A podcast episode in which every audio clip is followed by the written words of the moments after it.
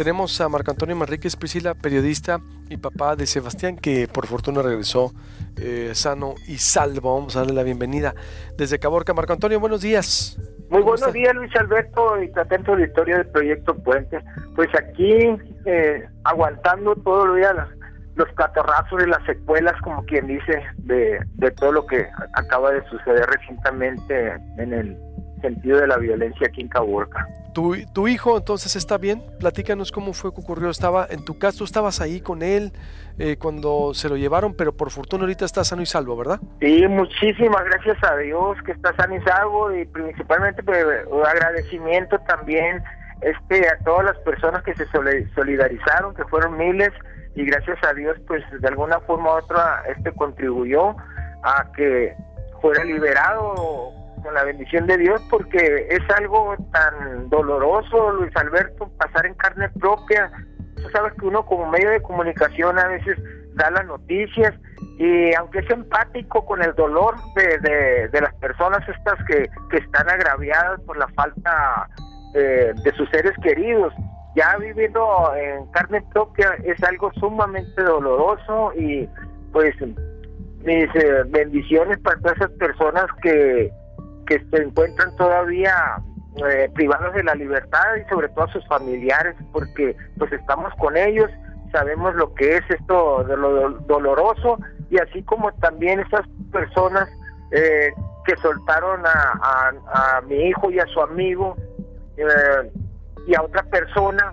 pues le rogamos encarecidamente que lo que, que lo suelten que vean si traen sus problemas de, de problemas que traigan de negocios entre ellos, pues que no se involucren a la sociedad civil, ¿verdad? Ese es un llamado de, este, como padre, eh, y que sé lo que se siente el dolor de no tener a un hijo. Ahora, sobre los hechos, mm, fíjate que el día 14, el día 15, eh, como mi hijo trabaja en un restaurante y su, eh, su compañero su amigo eh, estuvieron juntos desde la desde el kinder. Incluso mi esposa que es maestra le dio clases a, a, Eduardito.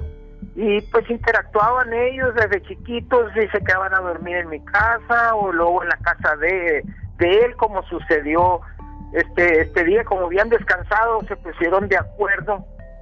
habían descansado su trabajo se pusieron de acuerdo para jugar videojuegos y todo eso, ir a comer, a divertirse, pues, o sea, como la chavalada. Y comenta la señora que como a las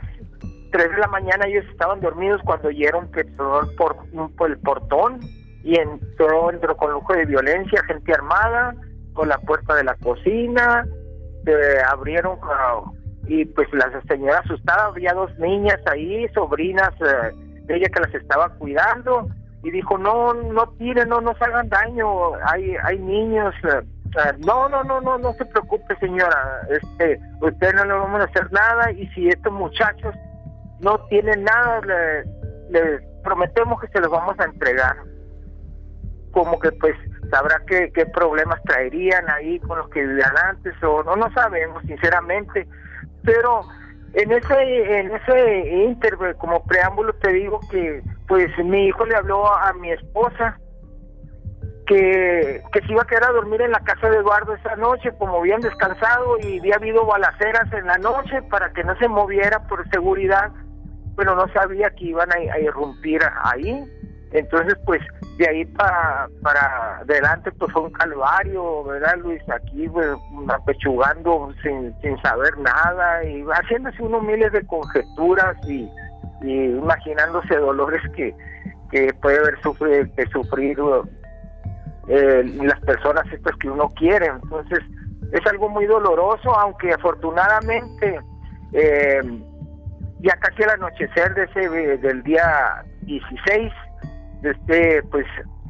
llegó y tocó la puerta abruptamente asustado. Yo estaba en la sala, me asomé por la ventana y miré que él, yo me podía abrir la puerta, pues también de la emoción, del, del, de todo lo que, conlleva, o sea, pues estallamos en llanto porque mi familia al oír los toquidos tan fuertes pues salió y, no quisimos hacerle más preguntas, solo que lo traían encapuchado, o sea, que, que no mirara, todo eso,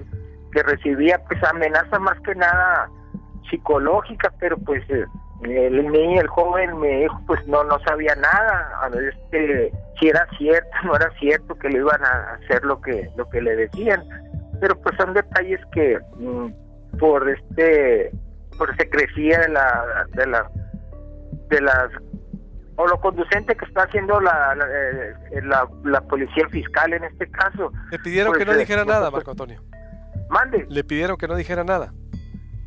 Eso no, no lo he comentado con él porque está en estado de shock y, y pero me imagino que pues de alguna forma se siente al no querer decirnos nada o a lo mejor porque él dice que no miro nada, no miro rostros, no miro nada y que él pues nomás agachado, este, nomás eh, recibió unos coscorrones, dice, en, la cabeza y eso que lo trataron bien, dice, dentro de lo que cabe, dentro de lo que cabe lo trataron bien, pero sí, sí está todavía en estado de shock, ayer todavía en la tarde ya este ya comió algo porque no quería ni comer y y todavía que no aparecía su amiguito, pues porque se lo llevaron en carros diferentes, Luis Alberto, se lo llevaron en carros diferentes desde que lo sacaron. Y pues la congoja, dice él, de estar pensando cómo, cómo estaría su amigo, porque no lo podía ni ver, y sobre todo la incertidumbre de la mamá de, Eduardo en este caso, porque cómo decirle que ya nos habían entregado nuestro hijo y, y, y no aparecía Eduardito, y se, pensando la señora que se los habían llevado juntos, pues fue una serie de contradicciones sentimentales y congojas y no hombre, peor que una trama de telenovela ahí, pues lo que uno se siente ahí, Luis Alberto. Bien, eh, pues eh, qué bueno que nos estás contando, oh, Marco Antonio, y que no pasó oh, a mayores. Eh, falta, están dos personas todavía desaparecidas, ¿verdad? ¿Son jóvenes también? ¿Son jóvenes? uno es padre de familia, sí, más jóvenes, estamos de treinta y tantos años. Este uno de ellos es albañil y la otra persona realmente no sabemos porque cuando estábamos en los trámites ahí de la fiscalía, que por cierto sí fuimos atendidos oportunamente, este, directamente la la este, la procuradora este nos atendió ahí y pues levantamos el acta ahí ante el Ministerio Público y nos comentó ahí extraoficialmente el encargado que solo cinco personas habían interpuesto denuncia pero por fuera nos enteramos eh, de forma de forma lo que dice la rumorología, ¿no? De que fueron muchas más personas las que se encuentran privadas de libertad, pero esto mientras no se haga oficial, pues no no se puede eh, decir con certeza. Muchas gracias, te agradecemos mucho, Marco Antonio, estamos en contacto. Cualquier cosa aquí estamos. Buenos días. Buenos días y muchas gracias.